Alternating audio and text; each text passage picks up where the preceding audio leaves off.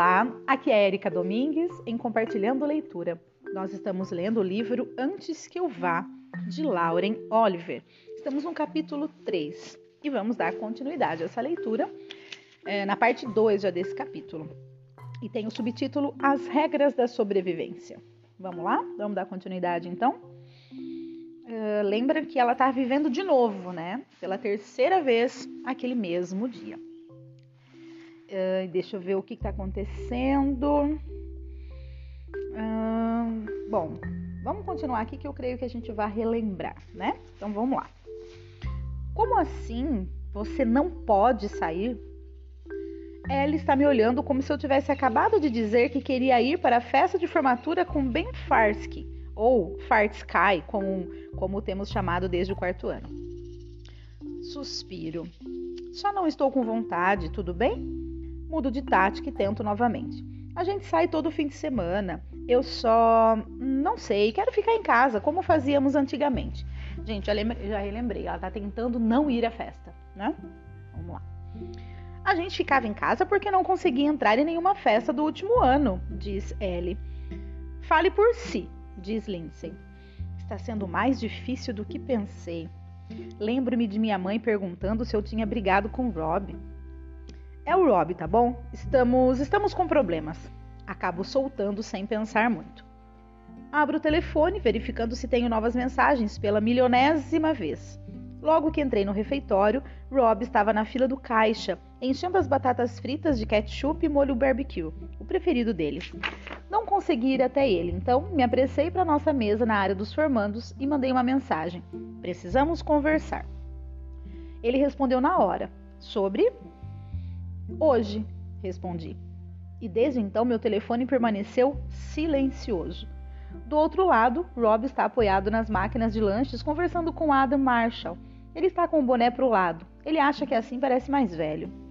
Eu adorava colecionar esses pequenos fatos a seu respeito, armazenando-os e os mantendo dentro de mim, como se reunindo todos esses detalhes e me lembrando de tudo.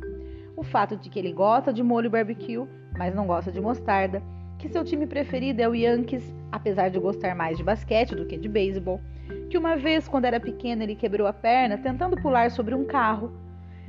Enfim, eu o compreenderia totalmente.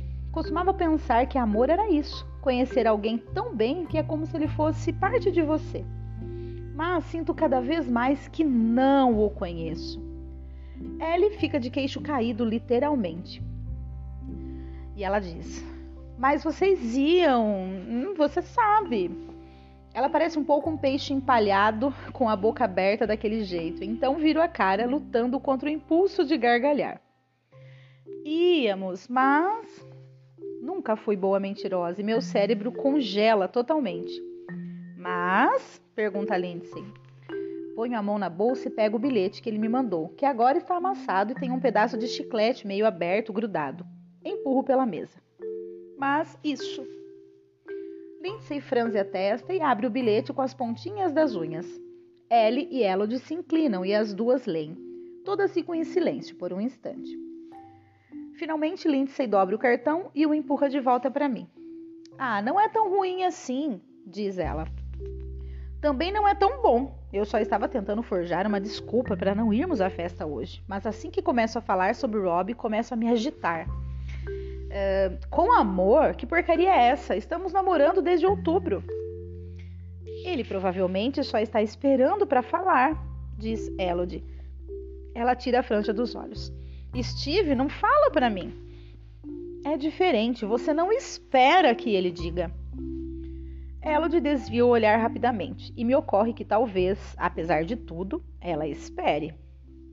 Há uma pausa constrangedora e Lindsay interfere. Não entendo qual é o trauma. Você sabe que Rob gosta de você. Não é como se você, não é como se fosse ser por uma noite apenas ou coisa parecida. Ele gosta de mim, mas estou prestes a confessar que não tenho certeza se somos bons juntos, mas no último segundo não consigo. Elas pensariam que eu estava louca. Eu mesma não entendo, para falar a verdade. É como se a ideia dele fosse melhor do que o que é como se a ideia dele fosse melhor do que o ele real. Gente, eu não vou transar só para ele dizer que me ama, entendem? Nem queria dizer aquilo e por um segundo eu mesmo fico tão chocada que não consigo falar mais nada. Não era por isso que eu estava planejando transar com Rob. Para ouvir as palavras, quero dizer, né? Para ouvir as palavras. Só queria acabar logo com isso, eu acho. Bom, na verdade não tenho tanta certeza do porquê de parecer algo tão importante. Falando no diabo, murmura Ellie. Em seguida, sinto o cheiro de erva cidreira e Rob está me dando um beijo molhado na bochecha. Olá, meninas. Ele estica a mão para pegar uma batata frita de Elodie e ela puxa a bandeja para fora do alcance dele. Ele ri. Oi, Slammer, recebeu meu bilhete? Recebi. Olho para a mesa. Tenho a sensação de que se meus olhos encontrarem os dele, me esquecerei de tudo: do bilhete, de como me largou sozinha e de como ele me beija com os olhos abertos. Então, o que perdi? Rob se inclina para frente e põe a mão na mesa com um pouco de força, acho. A Coca-Cola Diet de Lindsay pula a festa na casa de Kent e o fato de que Sam não quer ir. Declara Ellie. Elodie lhe dá uma cotovelada nas costelas e Ellie solta um uivo. Rob olha para mim. Seu rosto está completamente sem expressão. Era sobre isso que você queria falar comigo? Não, é bem, mais ou menos. Não estava esperando que ele fosse mencionar a mensagem de texto e me desorienta o fato de não conseguir dizer o que ele está pensando. Seus olhos estão mais escuros do que nunca, quase sombrios. Tento sorrir para ele, mas é como se minhas bochechas estivessem cheias de algodão. Não consigo deixar de visualizá-lo se balançando sobre os pés, levantando a mão e dizendo: cinco minutos. Ela tá lembrando, né, do que ela já passou, na verdade. Então vamos lá, continuando. Então, ele se levanta e dá de ombros. O que foi?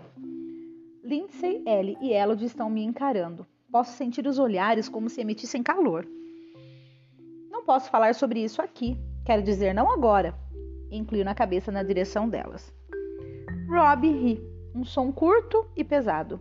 Agora dá para perceber que ele está irritado e disfarçando. Claro que não. Ele recua com as duas mãos levantadas, como se estivesse afastando alguma coisa. Que tal assim? Você me avisa quando estiver pronta para conversar e eu espero até você querer falar. Eu jamais ia querer pressioná-la, entende? Ele prolonga algumas palavras e posso ouvir o sarcasmo na voz dele, quase imperceptível, mas está presente. É óbvio, pelo menos para mim, que ele está falando sobre muito mais do que apenas termos uma conversa. Mas, antes que eu possa responder, ele faz um floreio com a mão, uma espécie de reverência, em seguida vira as costas e se afasta. Nossa! Ellie larga o sanduíche de peito de peru no prato. O que foi isso? Vocês não estão brigando de verdade, estão, Sam? Pergunta Elodie com olhos arregalados. Antes que eu tenha de responder, Lindsay faz uma espécie de ruído sibilado e levanta o queixo, gesticulando para trás de mim. Alerta psicótico. Escondo as facas e as crianças. Juliet Sykes acabou de entrar no refeitório. Estive tão focada no dia de hoje em consertá-lo, na ideia de que posso ajeitá-lo, que me esqueci completamente de Juliet mas agora viro mais curiosa do que nunca a seu respeito. Observo enquanto ela passa. Está com o cabelo caído no rosto, tapando-o, cabelo macio e desgrenhado, tão branco que parece neve. Aliás, é com isso que ela se parece: um floco de neve sendo carregado pelo vento, rodando e balançando nas correntes de ar. Ela nem sequer olha em nossa direção e fica imaginando se já está planejando nos seguir hoje à noite e nos constranger na frente de todo mundo. Não me parece capaz. Estou tão concentrado em olhar para ela que levo um segundo para perceber que Ellie e Elodie acabaram de concluir uma rodada de Psycho Killer. Psycho Killer Cast Kiss Cast. E estão rindo histericamente. É a música, né, que elas cantam. Lindsay está com os cabelos. Lindsay está com os dedos levantados, cruzados, como se estivesse afastando uma maldição. Oh, Deus, mantenha as trevas afastadas! Ela não para de repetir. Por que você odeia Juliet? Indago a Lindsay. É estranho que não tenha pensado em perguntar até recentemente. Sempre aceitei, simplesmente. Ela solta uma gargalhada e quase se engasga com a Coca-Cola Diet. Tá falando sério? Lindsay claramente não esperava essa pergunta. Ela abre a boca, fecha e em seguida mexe no cabelo e revira os olhos, como se não pudesse acreditar no que eu estava perguntando. Não a odeio. Odeia, sim. Foi Lindsay que descobriu que Juliet não recebeu nenhuma rosa no primeiro ano, e foi dela a ideia de mandar um namograma. Foi Lindsay que a apelidou de psicótica e que anos atrás espalhou a história sobre Juliet ter feito xixi na calça na viagem de acampamento de escotismo. Lindsay me encara como se eu estivesse louca. Desculpe, diz ela dando de ombros, sem desconto para pacientes mentais. Não diga que se sente mal por ela ou coisa parecida, fala Elodie. Você sabe que ela deveria estar trancada. Hospício Bellevue. Ellie ri. Só estava pensando. Digo, enrijecendo quando Ellie fala a palavra com H. É claro que ainda resta a possibilidade de que eu tenha enlouquecido completamente, mas de algum jeito não acho mais que seja o caso.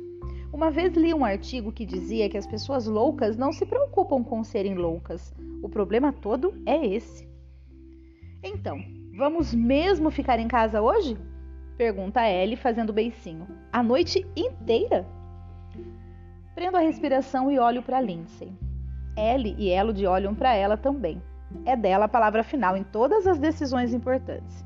Se ela estiver decidida quanto a ir para a casa de Kent, será difícil convencê-la a não ir. Lindsay se inclina na cadeira e me encara. Vejo algo nos seus olhos e meu coração para, achando que ela vai me dizer para não encher o saco e que uma festa vai me fazer bem. Mas, em vez disso, ela sorri e dá uma piscadela.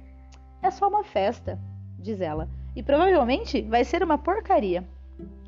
Podemos alugar um filme de terror, sugere Elodie. Sabe como costumávamos fazer?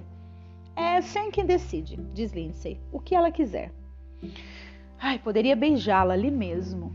Ou seja, graças a Deus que elas aceitaram em não ir para a festa. Né? Então, continuando. Mato a aula de inglês com Lindsay novamente.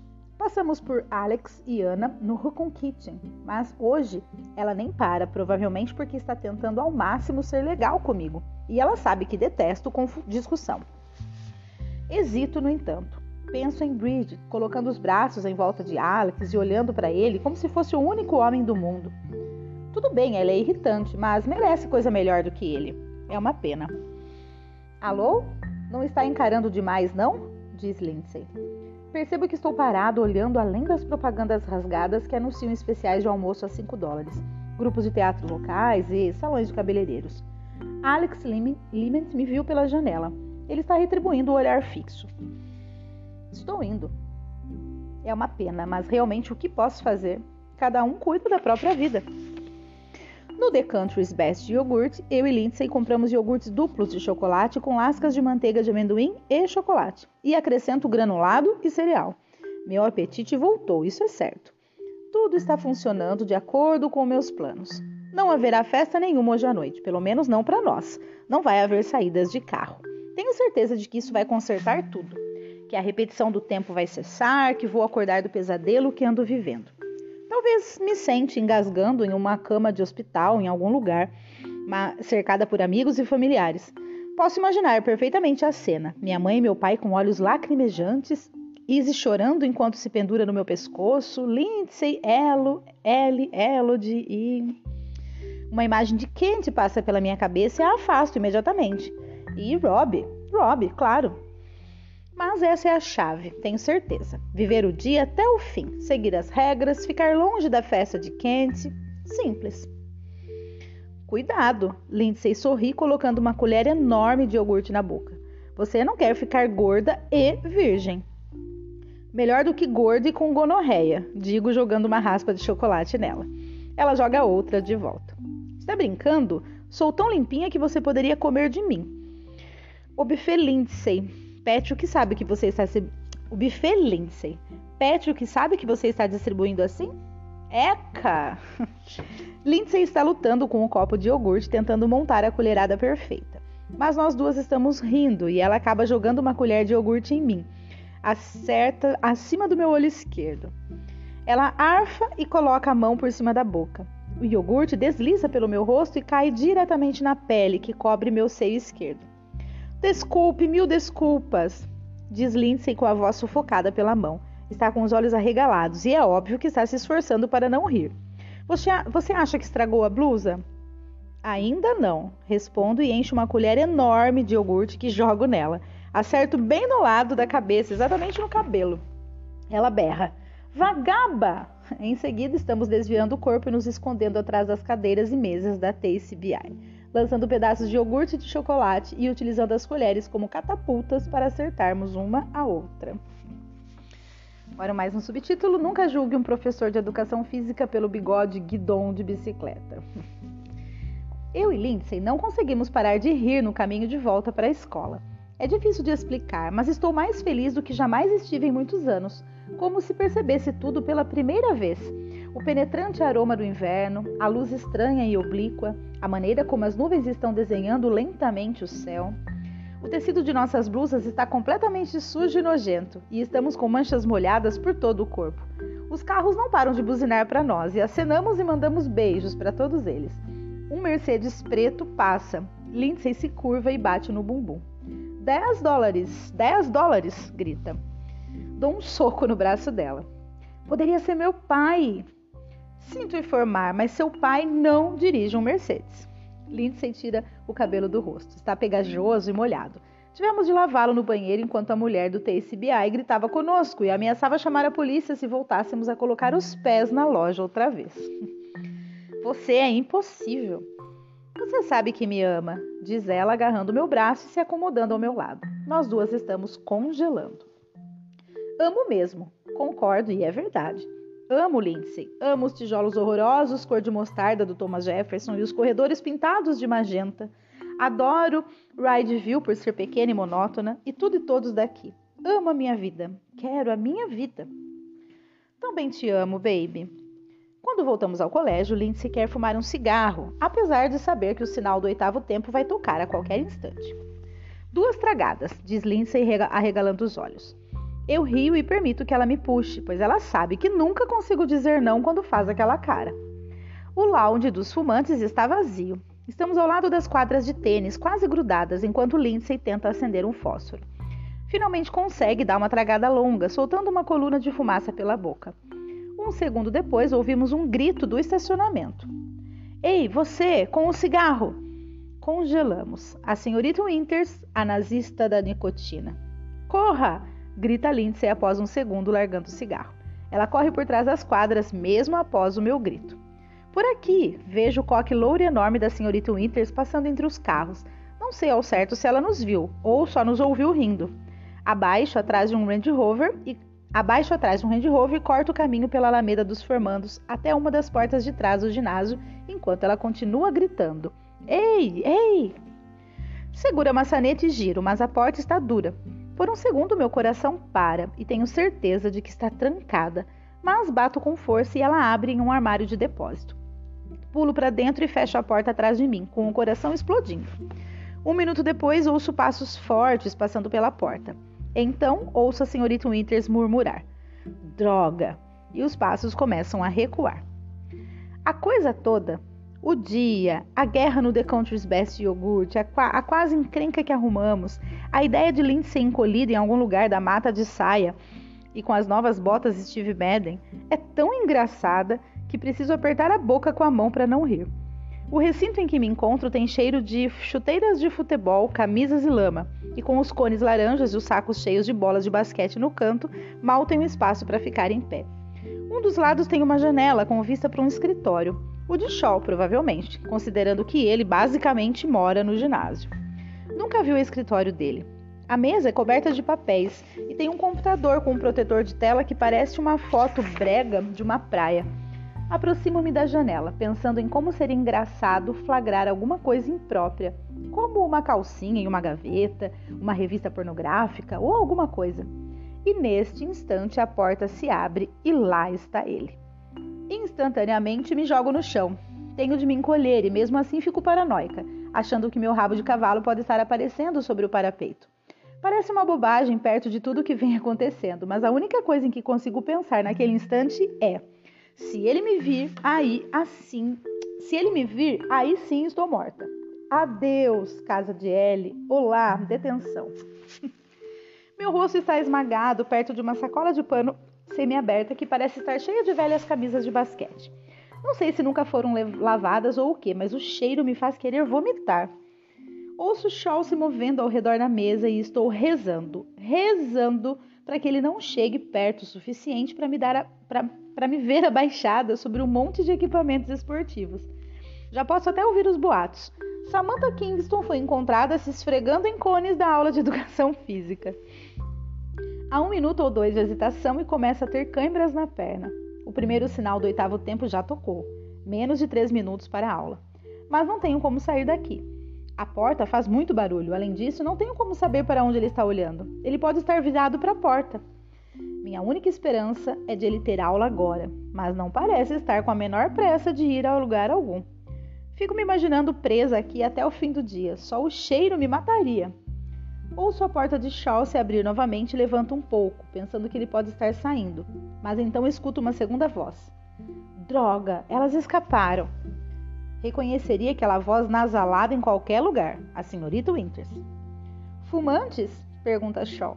Ele tem a voz quase tão aguda quanto a dela. Eu nem imaginava que eles se conheciam. As únicas vezes em que os vi no mesmo recinto foram nas assembleias escolares, quando a senhorita Winter senta perto do diretor Beneter, com uma cara de quem está cheirando uma bomba de fedor colocada diretamente abaixo da cadeira dela. E Shaw senta com os professores de educação especial, um instrutor de saúde, um especialista de direção para alunos especiais e todas as outras aberrações que fazem parte do corpo docente, mas não são professores de verdade. Você sabia que os alunos chamam aquela área de lounge dos fumantes? Quase posso ouvir a senhorita Winters beliscando o nariz. Conseguiu ver quem eram? Pergunta Shaw e meus músculos se contraem. Não muito bem. Consegui ouvir e sentir o cheiro de fumaça. Lindsay tem razão. O Winters é definitivamente metade cão farejador. Na próxima vez, diz Shaw. Devem ter umas duas mil pontas de cigarro lá, diz ela, com todos os vídeos que mostramos para eles. São adolescentes, fazem o contrário do que se diz. Faz parte do pacote. Espinhas, pelos pubianos e mau comportamento. Quase me descontrolo quando Shaw diz pelos pubianos e penso que a senhorita Winters vai lhe passar um sermão. Às vezes nem sei por que perco tempo. É só o que ela fala. Está sendo um dia daqueles, não? Indaga Shaw e ouço o som de alguém batendo contra uma mesa e um livro caindo no chão. A senhorita Winters dá uma risadinha. Em seguida, juro por Deus, ouço os dois se beijarem. E não é beijinho à toa, não. É beijo do tipo boca aberta, barulhento, gemido. Ai, droga! Literalmente, tenho de morder minha própria mão para não gritar, chorar, soltar uma gargalhada ou vomitar. Ou todas as opções acima. Isto não pode estar acontecendo. Estou desesperada para pegar meu telefone e mandar uma mensagem para as meninas, mas não quero me mexer. Agora, realmente não quero ser pega, visto que Shaw e a nazista vão pensar que eu estava espionando a festinha sexual dos dois. Eca! Bem, quando sinto que não posso mais suportar um segundo, espremida ao lado de camisas suadas, ouvindo Shaw e Winter se engolirem como se estivessem em um filme pornô ruim, o segundo sinal toca. Estou oficialmente atrasada para o oitavo tempo. Ai meu Deus, tenho que me encontrar com Beanie, diz a senhorita Winters. Diz a senhorita Winters. Beanie é o apelido que os alunos puseram no senhor Beneter, o diretor. De todas as coisas chocantes que eu nos últimos dois minutos, a mais chocante de todas é ela saber o apelido e utilizá-lo. Vá, diz Shaw, então eu juro, juro que o ouço dando um tapa na bunda dela. Ai, meu Deus, isso é melhor do que a vez em que Mercy Reyes foi pega se masturbando no laboratório de ciências com um tubo de ensaio, você sabe onde, né? Se acredita em boatos. É melhor do que quando Bryce Hayne fez, foi suspenso por ter um site pornográfico. É melhor do que qualquer escândalo que já atingiu Thomas Jefferson. Você tem aula? Pergunta a senhorita Winters, quase, encantar, quase cantarolando. Já terminei por hoje, diz Shaw. Meu coração afunda. Não há maneira de aguentar ficar aqui durante mais 45 minutos. O problema não são as câimbras nas pernas e coxas. Tenho uma fofoca incrível para espalhar mas tenho que me preparar para os testes do time de futebol. Ele diz, né?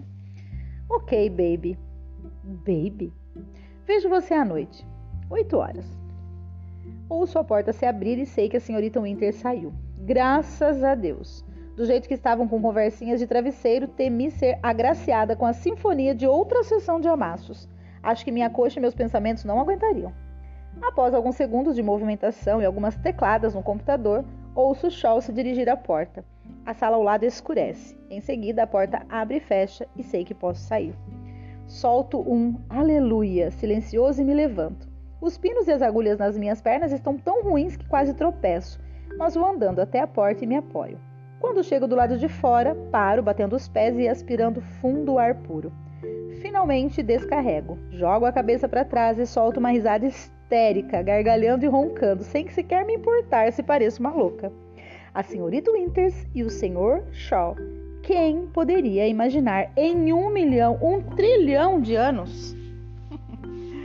Ai, gente, eu vou parar por aqui. Eu não consegui parar antes, na verdade, porque foi muito engraçado, né? Essa parte da leitura. É, mas eu preciso parar agora, porque realmente eu passei do meu horário que eu podia estar fazendo a leitura aqui. Preciso correr. O dia a dia da gente é esse, né? É extremamente corrido. No meu horário de almoço, tenho que pegar minha filha na escola e assim a vida segue. E espero que vocês estejam gostando da leitura. Um grande abraço e até o próximo áudio.